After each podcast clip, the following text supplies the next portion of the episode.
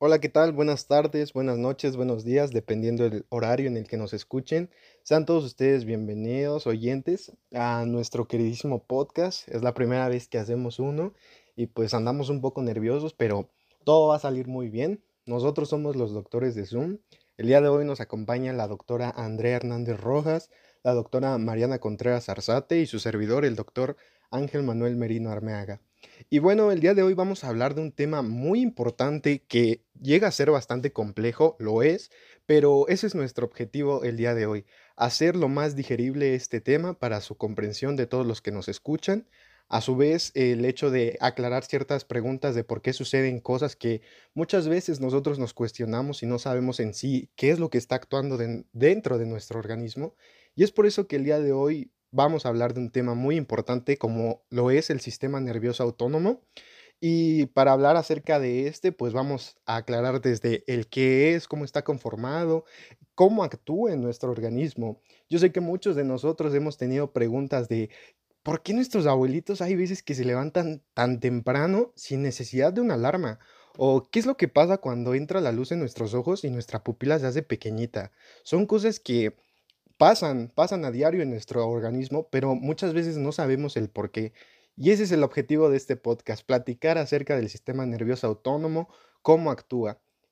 Y es por ello que vamos a conocer cómo se relaciona con el ámbito en la medicina, a su vez su estudio de una manera fisiológica. Para iniciar vamos a dar un resumen de qué es el sistema nervioso autónomo, vamos a abarcar generalidades para que conforme va pasando y se va desarrollando este podcast podamos tener ya un colchón y con este vayamos sustentando lo que viene lo que va a seguir y pues no sea complejo el hecho de entenderlo, ya que muchas veces si lo platicamos así de golpe, pues sí llegamos a decir como ¿qué está pasando? No entiendo de qué me están hablando. Pero es por ello que vamos a tener esta parte de generalidades o de resumen. Y bueno, el sistema nervioso autónomo va a ser una parte de este sistema nervioso de todo nuestro cuerpo. Y este va a tener una función principal que se va a encargar de la homeostasis. Mm, cuando escuchamos la palabra homeostasis, muchas veces decimos, ¿qué es? ¿Con qué se come? Pero la homeostasis se podría decir y se define en pocas palabras como un equilibrio, un equilibrio corporal. Y es por ello que es muy importante, dado que si no existiera este equilibrio y existe un desequilibrio, Lógicamente y muy probable, nuestro organismo tendría fallas. Es como una máquina. Las máquinas muchas veces empiezan a trabajar y en el momento que algo trabaja, otra tiene que hacer algo para que se encuentre en balance. Pero si una no está funcionando de esta manera y no se genera este equilibrio, muy probable la máquina falle y se descomponga. Así pasa lo mismo con nuestro organismo, funcionaría como una máquina. De esta manera, este está constituido por un complejo conjunto de neuronas y vías, y estas se van a encargar de controlar funciones de diferentes sistemas viscerales del organismo. A su vez, en muchas fuentes es considerado un sistema vegetativo, y esto se refiere a que no va a depender de una parte sensitiva, sino más bien de procesos circadianos. Y esta parte de circadiano, pues nos causaría como a qué se refiere, pero son como un ciclo, por así decirlo. Su ubicación va a estar dada en el hipotálamo y es denominado reloj biológico. Esta parte es muy importante y a lo mejor muchos hemos escuchado hablar de mm, mi reloj biológico ya se acostumbró a que me duerma a tal hora.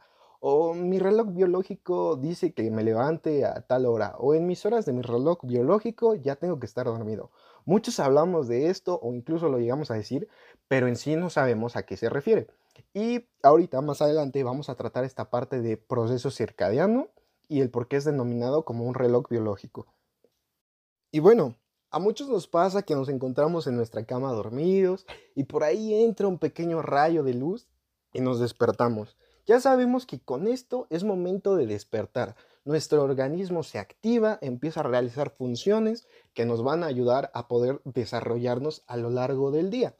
Y a su vez, conforme va pasando el día, conforme va trabajando nuestro organismo, va a llegar un punto en el que con la luz del día ya se oscurece, ya es de noche, y nuestro organismo empieza a sentirse cansado, con la necesidad ya de dormir.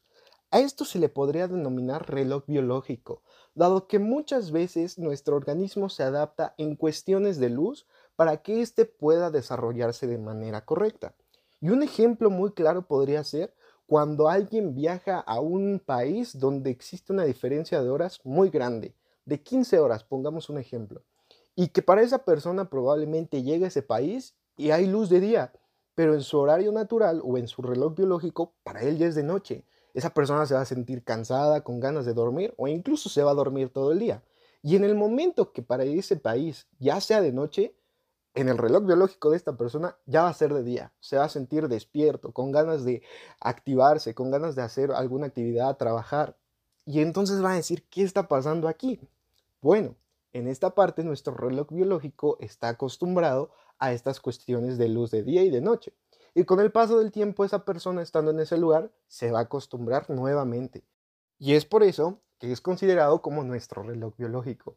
Es muy interesante toda esta parte porque como nuestro organismo ya solito va a saber en qué momento despertar, en qué momento activarse y en qué momento decir, ¿sabes qué? Ya estoy cansado, vámonos a dormir.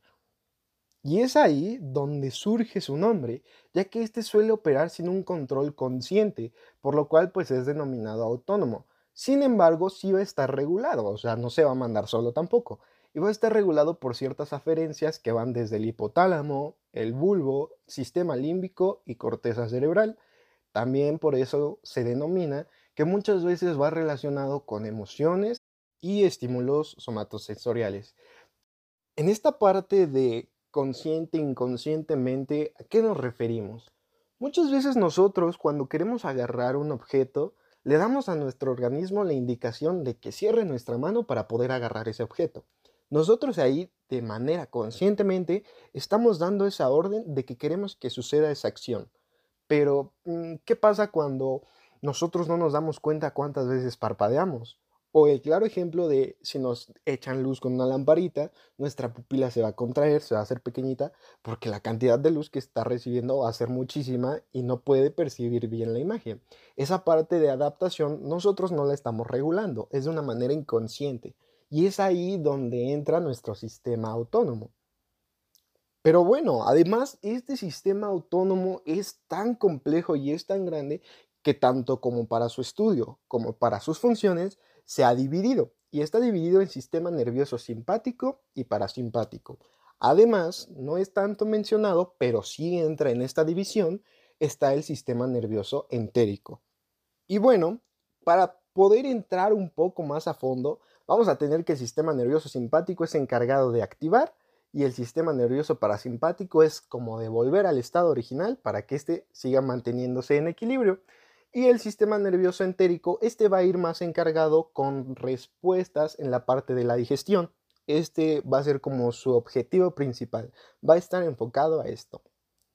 Y bueno, yo ya tengo la garganta seca, voy a tomar un poquito de agua porque como ven este tema es muy grande y podríamos hablar, hablar y hablar, pero bueno, ya abarcamos que este se divide para su mejor comprensión y tanto para cómo actúa y cómo se relaciona. Y es por eso que ahorita, con ayuda de la doctora Andrea, ella nos va a hablar acerca de la división simpática.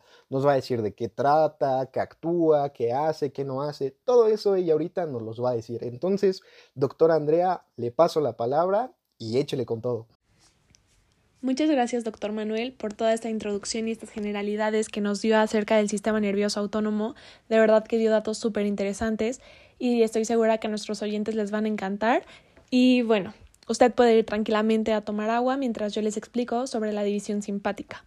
Como ya lo había mencionado el doctor Manuel, el sistema nervioso autónomo va a regular infinidad de funciones dentro del cuerpo humano. Es por esto que va a estar dividido en dos porciones, la porción simpática y la porción parasimpática. La porción simpática va a ser la mayor de las dos partes del sistema nervioso autónomo y se va a distribuir ampliamente a través del cuerpo. Esta porción es llamada también división toracolumbar del sistema nervioso autónomo, ya que va desde T1 hacia L2 de la médula espinal. Como recordamos, T significa torácico y L significa lumbar. Es por esto su nombre, división toracolumbar. La porción simpática es esta porción que va a dar eh, la respuesta de caza, lucha, huida. Va a ser esta porción que va a ser la porción de emergencia en donde va a tener como principal función el preparar al organismo para así poder responder con una velocidad extrema hacia una estimulación externa. Entonces esta va a provocar procesos que van a hacer eh, van a generar un gran consumo de cantidad de energía para así poder asegurar la supervivencia. Esta va a provocar una serie de reacciones fisiológicas enérgicas que van a permitir la supervivencia para permitir la reacción de lucha-huida en, sus funciones. Estas reacciones serán posteriormente combatidas por el sistema parasimpático y así se va a poder generar este equilibrio homeostático que todo cuerpo necesita tener para mantener el organismo en un estado óptimo de funcionamiento según la estimulación externa que va a activar todo este sistema simpático. Y bueno, este sistema va a inervar desde el corazón, los pulmones, los músculos de las paredes de muchos vasos sanguíneos, los folículos pilosos, eh, las glándulas sudoríparas, las vísceras abdominopélvicas. Y bueno, como ya lo había mencionado, su función va a ser preparar al cuerpo para una emergencia. Por ende, un ejemplo va a ser que la frecuencia cardíaca se va a acelerar, las arteriolas de la piel y del intestino se van a contraer, las arteriolas de los músculos esqueléticos se van a dilatar, va a incrementar la presión arterial y se va a producir una redistribución de la sangre, de modo que ésta va a abandonar la piel y el tubo digestivo y va a pasar hacia el cerebro y el corazón. Además, los nervios simpáticos van a dilatar a las pupilas, van a inhibir los músculos lisos de la pared de los bronquios, del intestino, de la pared de la vejiga y van a cerrar también a los esfínteres. Se va a producir la piloerección y la sudoración. El sistema nervioso simpático también va a estar constituido por una vía eferente que va a proceder desde la médula espinal, va a tener dos cadenas simpáticas ganglionares, plexos y ganglios regionales. Y bueno, todo esto, como todo proceso, lleva ciertos pasos para poder llegar a generar todos estos estímulos. Eh, principalmente los axones de las neuronas preganglionares simpáticas van a salir desde la médula espinal hacia el mismo nivel en el que se va a situar el pericarión. Esto lo va a hacer por la raíz ventral para poder separarla por medio de los ramos blancos comunicantes y así poder establecer proyecciones con el ganglio paravertebral simpático vecino. Estos ganglios se van a encontrar conectados por medio de los axones de las neuronas preganglionares y van a cursar en sentido rostral y en conjunto van a formar la cadena simpática. Y bueno, no sé si ustedes lo recuerden, pero yo sí recuerdo que en nuestras clases de fisiología vimos una imagen que venía muy explicativa en donde mencionaba eh, la porción simpática y la simpática dentro de los órganos que, que iban a estar inervados por estas porciones. Y yo recuerdo que venía de un lado esta porción simpática en donde nos mostraba los diferentes ganglios que, que esta poseía. Y bueno, el primer ganglio que, que yo recuerdo que venía en esta imagen era el ganglio cervical. Este obviamente no iba a ser parte del sistema simpático porque como ya lo había mencionado, este va a ser eh, toracolumbar. Entonces empezaba desde T1, eh, teniendo principalmente al corazón y a los pulmones Después venía el ganglio celíaco, eh, aproximadamente a nivel de T7, que este iba a inervar al estómago, al hígado, al páncreas y al vaso. Luego eh, venía la médula suprarrenal y abajo de esta venía el ganglio mesentérico superior a nivel de T11, T12, que este iba a inervar al intestino delgado y al colon. Y obviamente abajo de este venía el ganglio mesentérico inferior, que este iba de L1 hacia L3 y como el mesentérico superior inervaba una parte del colon, el mesentérico inferior inervaba la otra parte del colon. Este también iba a contener a los riñones, a la vejiga y algunos órganos sexuales. Y bueno, para hacer como un ejemplo de esto, sabemos que la porción simpática va a preparar el cuerpo para una emergencia. Eh, los ganglios que va a tener va a ser los ganglios paravertebrales, que van a ser los de los troncos simpáticos, los paravertebrales, que van a ser el celíaco, el mesentérico superior y el mesentérico inferior. El neurotransmisor principal que va a estar dentro de los ganglios va a ser la acetilcolina. Eh, sus fibras postganglionares van a ser largas y estas no van a estar mielinizadas. El neurotransmisor en las terminaciones postganglionares va a ser la noradrenalina y solamente en las glándulas sudoríparas va a ser la acetilcolina. Eh, su control superior va a estar dentro del hipotálamo. Y bueno, como un ejemplo de este, eh, recuerdo que en un examen nos hicieron eh, esta misma pregunta y decía, un estudiante de medicina que va a presentar su examen para la residencia médica,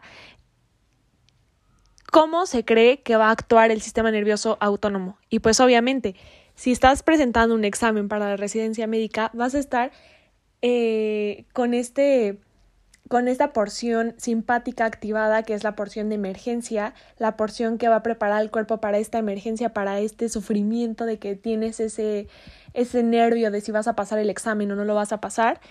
Por ende, el primer órgano encarga, bueno, inervado por esta porción va a ser el ojo. Este ojo, la pupila, obviamente se va a dilatar. La pupila se va a dilatar por esta acción de emergencia. El músculo ciliar va a estar en relajación. Eh, las glándulas sudoríparas van a aumentar la secreción. Vas a empezar a sudar. Vas a empezar a sudar por los nervios. El corazón va a empezar a, latir con más rapidez. Vas a, tener episodios de taquicardia por ese nervio. Eh, va a aumentar la fuerza de contracción. Las arterias coronarias, la dilatación va a ser más fuerte. Eh, los pulmones los pulmones van a estar, eh, no van a estar hiperventilando como yo lo creía, los pulmones van a estar en relajación, esto va a dilatar a los bronquios, pero las arterias bronquiales van a estar en contracción.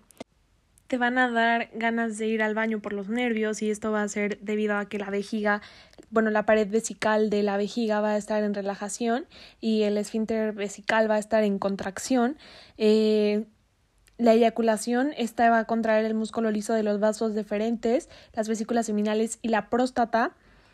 Mm, la, corteza de la, la, corteza de la médula va a estar en estimulación y la médula va a estar en la liberación de adrenalina y noradrenalina, que van a ser los principales neurotransmisores de esta porción simpática.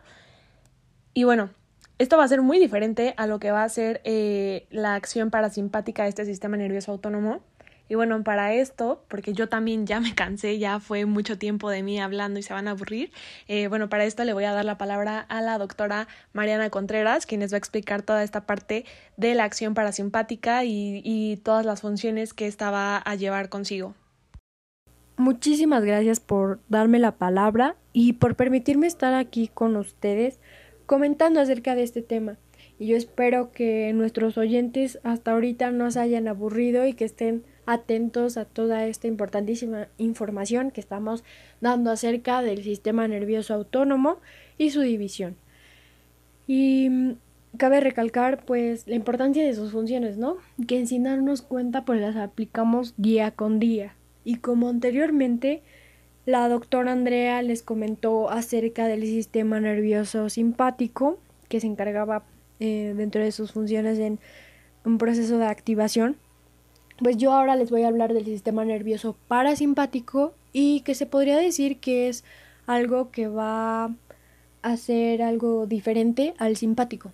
Va a ser como inverso, por decirlo así.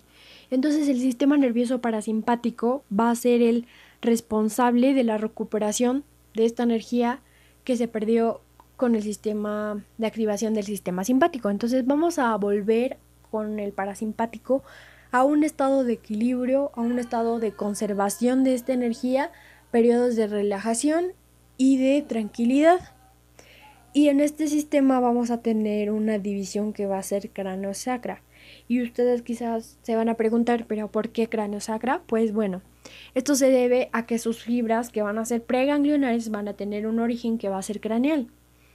Y más adelante les voy a hablar a fondo de por qué este origen craneal, que se debe a los pares craneales y pues va a tener también un origen de la parte sacra de las raíces de S2 a S4. Y bueno, estas fibras que van a ser preganglionares, que ya lo comenté, que va a tener un origen eh, craneal, van a establecer sinapsis en ganglios que nosotros vamos a estar encontrando en los órganos que van a estar inervados.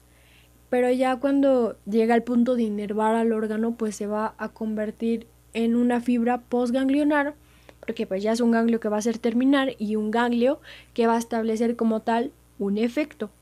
Y en ambas de las subdivisiones, de la subdivisión preganglionar y postganglionar, la primera neurona, que es la pre, se va a ubicar en el sistema nervioso y esta va a ser colinérgica. Va a presentar un axón que va a ser muy largo, a diferencia de la segunda neurona que va a ser postganglionar, que este va a tener una acción como tal más pequeño, más corto, y esta se va a ubicar en la pared del órgano visceral que inerva, pero pues va a, em, va a venir a liberar lo que es el neurotransmisor, que es la acetilcolina. Y bueno, como les comentaba anteriormente, el por qué el origen craneal. Y este va a ser porque sus neuronas, que son preganglionares, como ya se comentó, van a localizarse en algunos núcleos de los pares craneales. Eh, como sabemos, pues vamos a tener 12 pares craneales. Y entonces aquí en el sistema parasimpático, pues vamos a ocupar únicamente 4 de esos 12. Y específicamente los cuatro pares que vamos a nombrar a continuación, pues son el número 3, que va a ser el oculomotor, el séptimo par, que va a ser el facial, el número 9, que viene siendo el glosofaringeo, y el 10, que viene siendo el vago. El vago, digamos que tiene eh, mayor importancia porque pues va a tener más funciones que los otros pares. ¿Ok? Y entonces, mm, pues podemos empezar explicando específicamente qué zonas viene a inervar lo que es, eh, para empezar, el par número 3. Y bueno, este va a establecer proyecciones con ganglios ciliares que van a venir a inervar lo que son los músculos constrictores eh, que van a encontrarse en el iris y el músculo ciliar. Es decir, a diferencia de nuestro sistema simpático que dilataba la pupila, es decir, un proceso de midriasis, aquí vamos a tener un proceso de miosis en el que la pupila se va a contraer. Y aquí empezamos a ver las diferencias entre el sistema y entre otro sistema, ¿ok? Mm, prácticamente eso va a ser lo que viene siendo la función del par 3. Pero después tenemos el par número 7 en el que encontramos que las neuronas en el núcleo salivar superior de este nervio facial van a establecer proyecciones con ganglios esfenopalatinos que se van a venir a distribuir a glándulas que son eh, las glándulas lagrimales y las membranas mucosas, las membranas mucosas de las vías nasales y del paladar, que se van a encontrar en los ganglios submandibulares.